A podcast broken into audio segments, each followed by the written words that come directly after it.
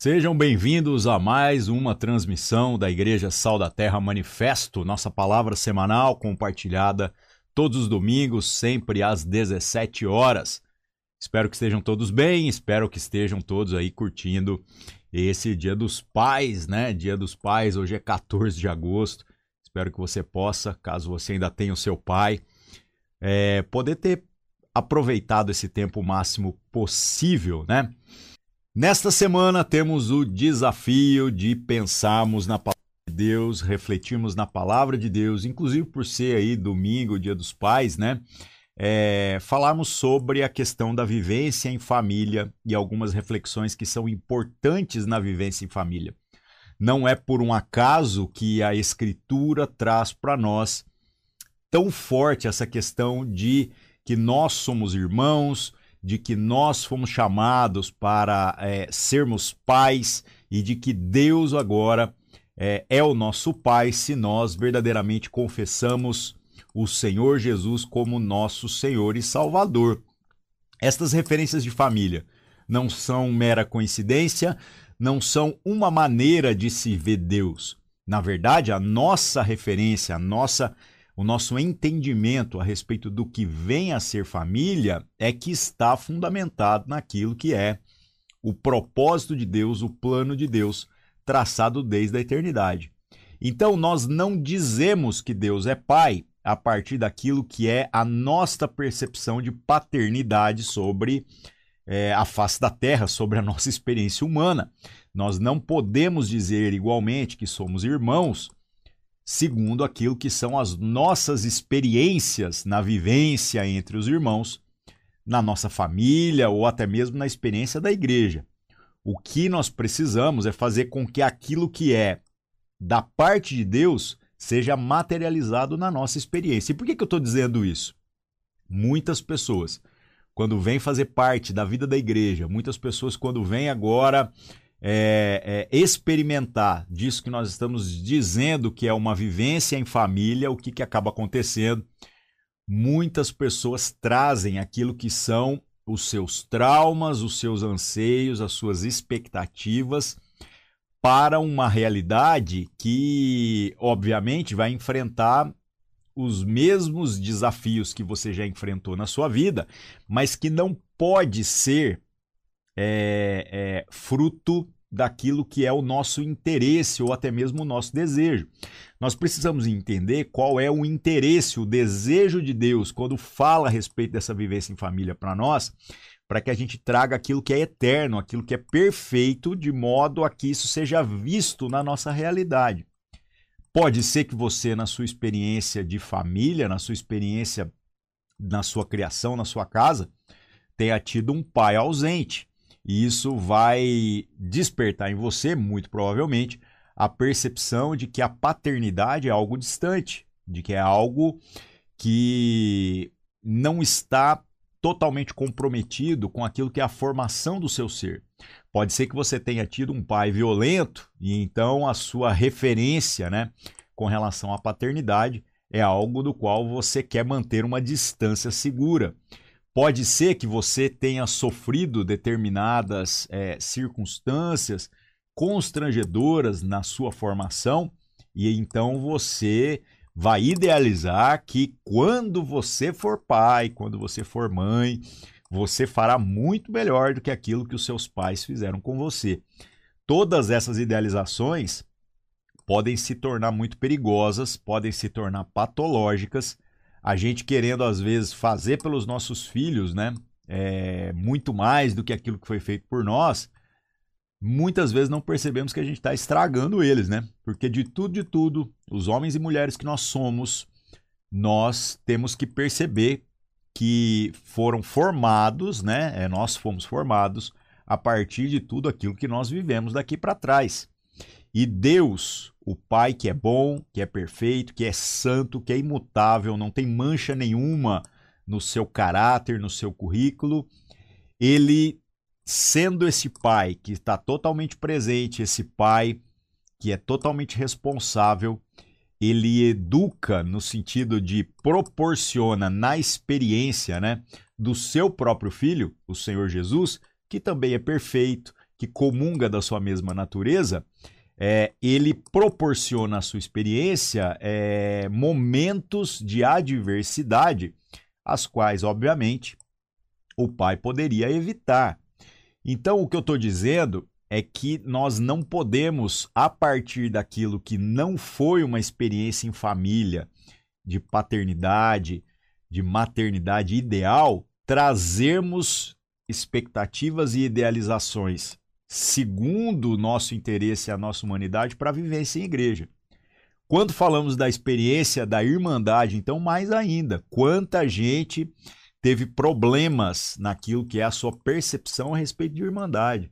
Você foi literalmente é, esfaqueado pelas costas com, é, pelos seus irmãos de sangue, ou então você, na experiência da fé, quando teve é, o privilégio né, de poder encontrar um grupo que você chamaria de irmãos e que vocês então agora diz, diziam que estavam comprometidos com aquilo que era vontade do Pai para vocês, aí no final das contas vocês acabaram sendo traumatizados, né? Ou traumatizando um ao outro. E muita gente no meio disso daí, no meio dessas idealizações, começa a ter uma verdadeira rejeição a esse conceito de família que nós estamos tentando viver, né, materializar na nossa experiência como igreja.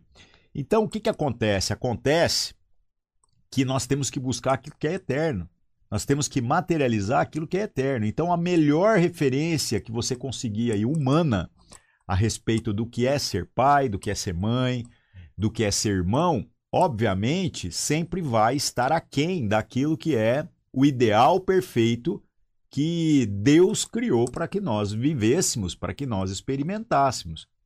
E aí então nós precisamos buscar na Escritura e na referência da própria relação do Senhor Jesus com o Pai, qual é o posicionamento adequado que cada um de nós deve ter. E mais do que isso, buscarmos, à luz da palavra de Deus, encontrarmos qual é o entendimento adequado, porque naturalmente, se entendemos as coisas segundo aquilo que é o desejo de Deus, a vontade de Deus para nós, naturalmente as nossas práticas vão ser transformadas por esse entendimento transformado.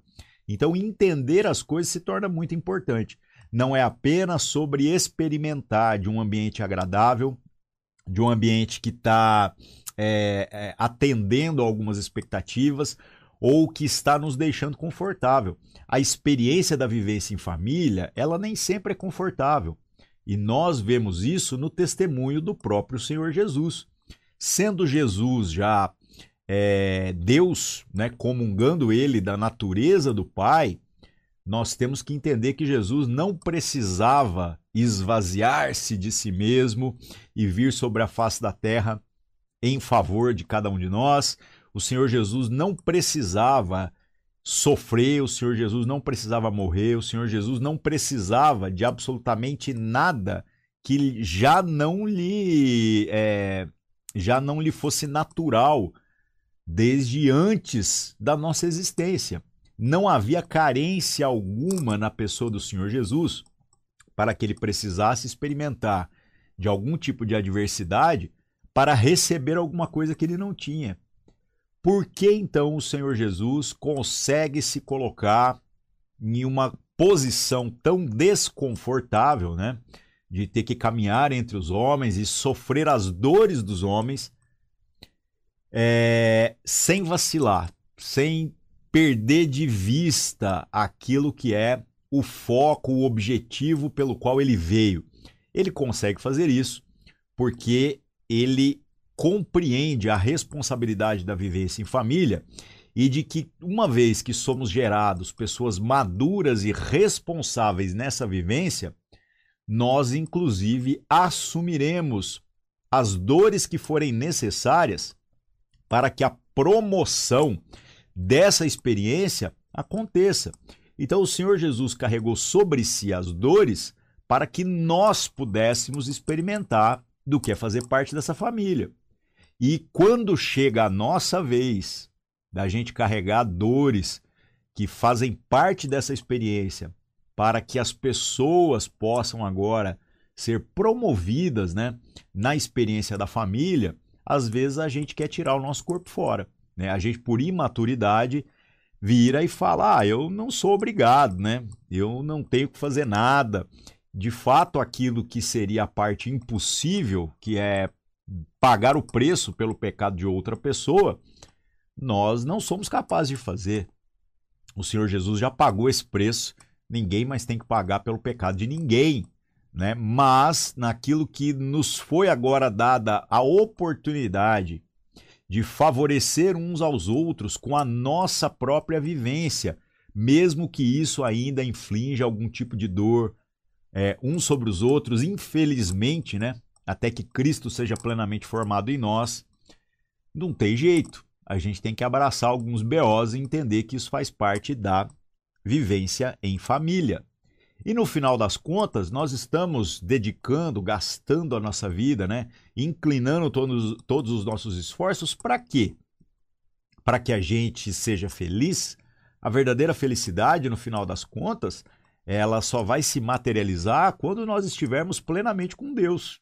Né? Então, se o Senhor Jesus ainda não nos chamou, né, não nos promoveu para que a gente vá para junto dele definitivamente.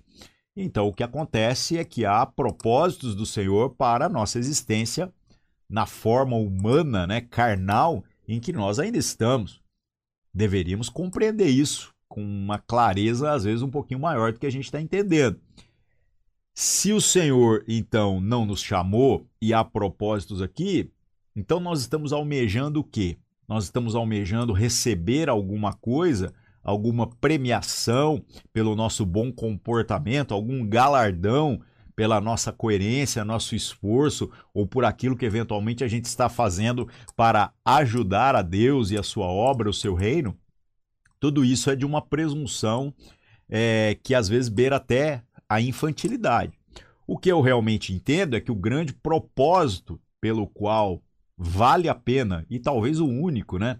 Vale a pena gastar a nossa vida, dedicar a nossa vida, seja correr atrás, seja se esforçar por materializar, por ser parte daquilo que é o próprio esforço do Senhor Jesus. O Senhor Jesus não gastou a sua vida é, com dinheiro, não gastou a sua vida com poder, com influência política, é, nem mesmo com ter razão no sentido de fazer com que as pessoas comprassem as suas ideias a qualquer custo. Né? O Senhor Jesus não veio para é, empreender um negócio, ele não veio para fazer um tanto de outras coisas que os homens dedicam a sua vida como se fossem as coisas mais importantes que existem sobre a face da terra.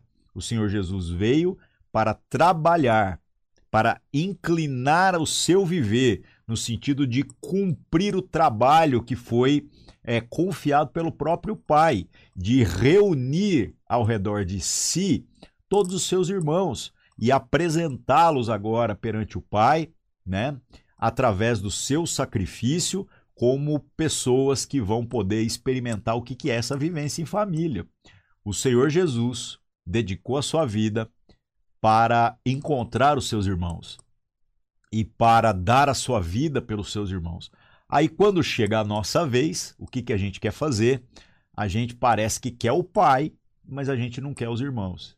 A gente quer o pai, mas a gente não quer a experiência em família.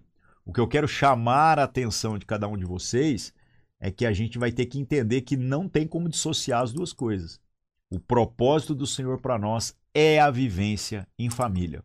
E menos do que isso, com todas as dores que fazem parte desse processo, a gente vai estar tá distante daquilo que é, é, o evangelho, daquilo que é a proposta da Escritura para nós. Para a gente poder refletir nisso, nós separamos nessa semana três textos que estão nas epístolas, nas cartas de João, né? E você encontra isso lá no finalzinho da Bíblia, já quase caindo lá no Apocalipse. Nós iremos ler hoje três é, grupos de versículos ali, né? São dois, depois um, depois mais um, e em que o, o apóstolo João fala para nós de maneira tão enfática, né, sobre essa experiência, sobre esse desafio de se enxergar a família. Ah, mas a gente vai ler aqui só o João falando. Então, gente, Você pode pegar ali é, de Gênesis a Apocalipse você vai ver que o plano de Deus sempre foi constituir uma família. Tanto que na grande promessa para o povo de Deus, desde lá em Abraão, a promessa do Senhor foi que, a partir daquilo que era a obra de Deus na vida de Abraão, seriam abençoadas todas as famílias da terra. Tá? Então, o propósito de Deus sempre foi a família, e família, pode ter certeza, não é apenas as idealizações que a gente pode estar fazendo. As dores fazem parte do processo, tá bom? Então vamos ler aqui esses três conjuntos de versículos para que a gente possa refletir, né, sobre é, se nós estamos alinhados com aquilo que é o desejo do nosso Pai, com aquilo que o Senhor está dizendo que é verdadeiramente importante, tá bom? Então o primeiro texto está em 2 João, no verso 4 e 5. 2 João tem só um capítulo, por isso que não tem a referência de capítulo aqui, tá? 2 João, verso 4 e 5, diz assim: Ao encontrar alguns dos seus filhos, muito me alegrei, pois eles estão andando na verdade, conforme o mandamento que recebemos do Pai. E agora eu lhe peço, Senhora, não como se estivesse escrevendo um mandamento novo, mas o que já tínhamos desde o princípio, que nos amemos uns aos outros.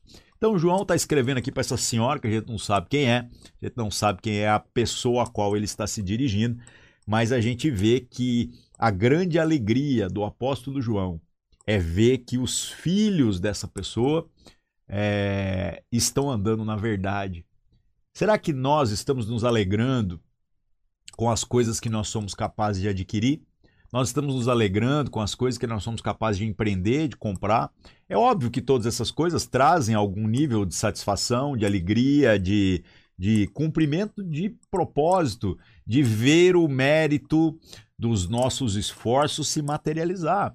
Mas todas essas coisas são apenas ferramentas, são coisas temporárias, são coisas que não irão subsistir na eternidade. Até mesmo o nosso esforço, quando a gente pensa na vida congregacional, na vida da igreja, em empreender coisas, tudo isso é apenas um meio. E se o fim que o Senhor deseja não é verdadeiramente alcançado, tudo isso pode ser apenas um fogo de palha, pode ser perda de tempo, pode ser um esforço por algo que não subsiste na eternidade. O que eu estou dizendo é a verdadeira alegria vai se materializar quando a gente entender que na família nós estamos sendo férteis, no sentido de gerarmos os filhos, na verdade, segundo o mandamento que nós recebemos do Pai. Qualquer outra coisa é secundária. É muito mais interessante que, mesmo em dores, em dificuldades, em situações adversas, a gente esteja conseguindo gerar esta percepção, este entendimento a respeito dessa verdade eterna, de que fomos chamados a fazer parte da família de Deus e que nós agora vamos ter esta possibilidade, pelo poder da palavra e do Espírito Santo, de andarmos na verdade, do que qualquer outra coisa. Qualquer outro resultado que a gente almeje, ele é ilusório, ele pode ser temporário. Dá para você ter um resultado na experiência da igreja que pareça ser um bom resultado e não necessariamente se traduz por nós estarmos gerando filhos que andam na verdade. Então, esta referência aqui é, é uma referência muito séria e que deveria trazer a nós não apenas a reflexão, mas até mesmo o constrangimento a respeito de quais são as nossas expectativas para essa caminhada, tá? Ai, mas sei lá, às vezes as coisas poderiam ser. Beleza. Vamos idealizando, idealizando, idealizando, mas aí eu te pergunto: qual é o fruto daquilo que, se a sua idealização se materializar, a gente vai colher? Lembre-se do que eu falei aqui no começo a respeito da sua experiência. Você pode reclamar das condições que você teve, da vivência que você teve, das dificuldades que foi, a sua vivência em família, da educação que você recebeu. Mas o homem ou mulher que você se tornou, isso tudo foi formado a partir da experiência que você teve. Nós não fomos poupados em muitas situações. Vivemos coisas que não estavam alinhados com aquilo, obviamente, que seria o ideal, ou até mesmo a vontade de Deus no que se refere ao que é bom para nós, né? E por conta do pecado sofremos dores, de fato. Mas os homens e mulheres que nós nos tornamos foram formados pela graça e pela misericórdia de Deus através das experiências que nós experimentamos. Então, na hora que chega a nossa vez de trabalhar pela formação desse caráter de Cristo que gera esse vínculo familiar nas outras pessoas, nós estamos pensando nas formas ou nós estamos pensando na idoneidade daquilo que é este caráter a ser gerado nas pessoas, esse, esse vínculo do que é fazer parte dessa família. Isso é muito sério, isso é muito importante. Seria muito melhor que a igreja fosse estruturalmente toda disfuncional, mas gerasse filhos na verdade, do que às vezes a gente cedesse a essa paranoia de querermos ser institucionalmente perfeitos e ao mesmo tempo gerarmos pessoas que não estão é, esclarecidas né, e comprometidas com aquilo que é a vontade do Pai para nós. Isso é muito sério, tá bom? Bom, vamos lá. Segundo texto, 3 João, também só tem um capítulo, né? Verso 4. Diz assim: Não tenho alegria maior do que ouvir que meus filhos estão andando na verdade. Então, aqui agora, o apóstolo João falando com relação àqueles que ele tem o privilégio, né, de como um pai amado gerar na verdade, né? É, a, o próprio Senhor Jesus fala que a gente não deveria ficar é, tratando as pessoas como mestres ou como pais, né? Como alguns até gostam de reivindicar. É, embora o sentimento em cada um de nós vai ser exatamente esse, de que nós vamos adotando uns aos outros e a gente vai é, trabalhando né, essa nossa experiência da vivência em família a partir desta responsabilidade de gerarmos Cristo uns nos outros. Então o sentimento é esse, embora no final das contas sabemos que somos todos irmãos, né? Eu não sou pai da fé de ninguém, é, por mais que eu tenha esse senso de estar gerando fé na vida daquele que, como um filho amado, eu tenho a responsabilidade de cuidar, mas no final eu estou gerando é um irmão. Até mesmo o meu filho de sangue, né? O meu filho Pedro aqui, né? Ele está sendo educado, instruído para que ele entenda que na família de Deus ele é meu irmão e não meu filho. Olha que coisa louca isso tudo, né? Agora, João aqui diz que não tem alegria maior do que ver é, os seus filhos, aqueles que ele teve a oportunidade de instruir, é, andando na verdade. Então, nós estamos gastando a nossa vida para mostrar para as pessoas o quê? O nosso sucesso em empreender, o nosso sucesso em, em ser feliz nas coisas que nós ambicionamos e alcançamos? Ou nós estamos trabalhando para que as pessoas andem na verdade. Então pode ser que nós estamos trabalhando por alegrias menores, por alegrias passageiras, por alegrias que não vão se sustentar na eternidade. É óbvio que isso vai gerar frustração em todos nós. É óbvio que isso é desperdiçar a nossa vida, é gastar muito esforço com algo que não tem nada a ver com aquilo que é a vontade de Deus. Então, em nome de Jesus, meus irmãos, que a gente possa focar no que o Senhor está dizendo que é importante. E aí a gente vai para o terceiro texto, 1 João 3,16. João 3,16 era antigamente, né? O texto que era para saber se o cara é crente ou não, né? É, que, que diz João 3,16? Deus amou o mundo de tal maneira que deu seu Filho unigênito para que todo aquele que nele crê não pereça, mas tenha vida eterna, né? Então todo mundo, para saber se era crente, tinha que saber recitar este versículo. Só que quando chega em 1 João 3,16, aí a gente já começa a patinar um pouquinho, que a gente vai vendo que falar né, a respeito de Deus ter amado o mundo e ter dado o seu filho e lá, lá, lá, é muito bonito. Mas quando chega a nossa vez, aí a gente começa a querer fugir um pouquinho da responsabilidade. O que, que diz o texto? Nisto conhecemos o que é o amor. Jesus Cristo deu a sua vida por nós. Maravilhoso, né? E devemos dar a nossa vida por nossos irmãos. Então eu te pergunto: qual é o seu propósito? Qual é o seu esforço? Qual é o seu entendimento? pelo que você está é, ambicionando nessa sua caminhada do Evangelho, nessa sua caminhada com Deus. Você está buscando alguma coisa que você vai receber da parte de Deus e que vai resolver os seus problemas, ou você está agora compreendendo que, tendo recebido essa noção de paternidade, de que você foi feito filho de Deus, você agora deve se comprometer com aquilo que é a vontade do nosso Pai e então agora fazer aquilo que Cristo fez por nós. Da mesma maneira que Cristo não mediu esforços para que o Pai fosse glorificado através do seu viver em favor daqueles que ele chama de irmãos, nós também, da mesma maneira, devemos dedicar a nossa vida a isso. Ah, quer dizer então que eu tenho que largar tudo, eu tenho que virar um missionário, um pastor? Gente, pelo amor de Deus. É e não é, né? De fato, nós precisamos de pastores e de missionários e de pessoas que testemunharão a verdade em todos os lugares do mundo. Em todos os lugares. Em todos os setores da sociedade. Para de achar que isso é uma vocação especial, de que aqueles que são aí os que na vida da igreja dedicam-se é, ao estudo da palavra para compartilhar é, nos cultos, né? Que isso seja a única maneira de servir a Deus e de trabalhar pelo reino de Deus.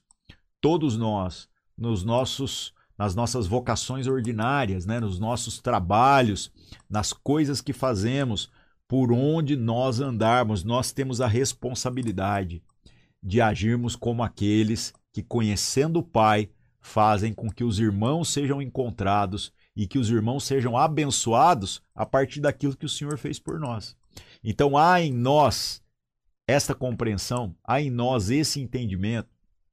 É assim que a gente está vivendo, ou nós estamos vivendo algo muito aquém disso? Que o Senhor possa nos perdoar se de fato a gente teve em algum momento a presunção de, a partir das nossas idealizações, começar a achar que é, ser igreja era isso, e que se não for desse jeito, então eu não quero, que as pessoas tinham que fazer isso por mim, enquanto que a gente, no final das contas, não quer fazer aquilo que nós fomos vocacionados é, em favor das pessoas. Que o Senhor nos perdoe de sermos gente tão egoísta, né? que acaba buscando muito mais o seu próprio interesse do que aquilo que é o interesse do Pai, o interesse da família de Deus.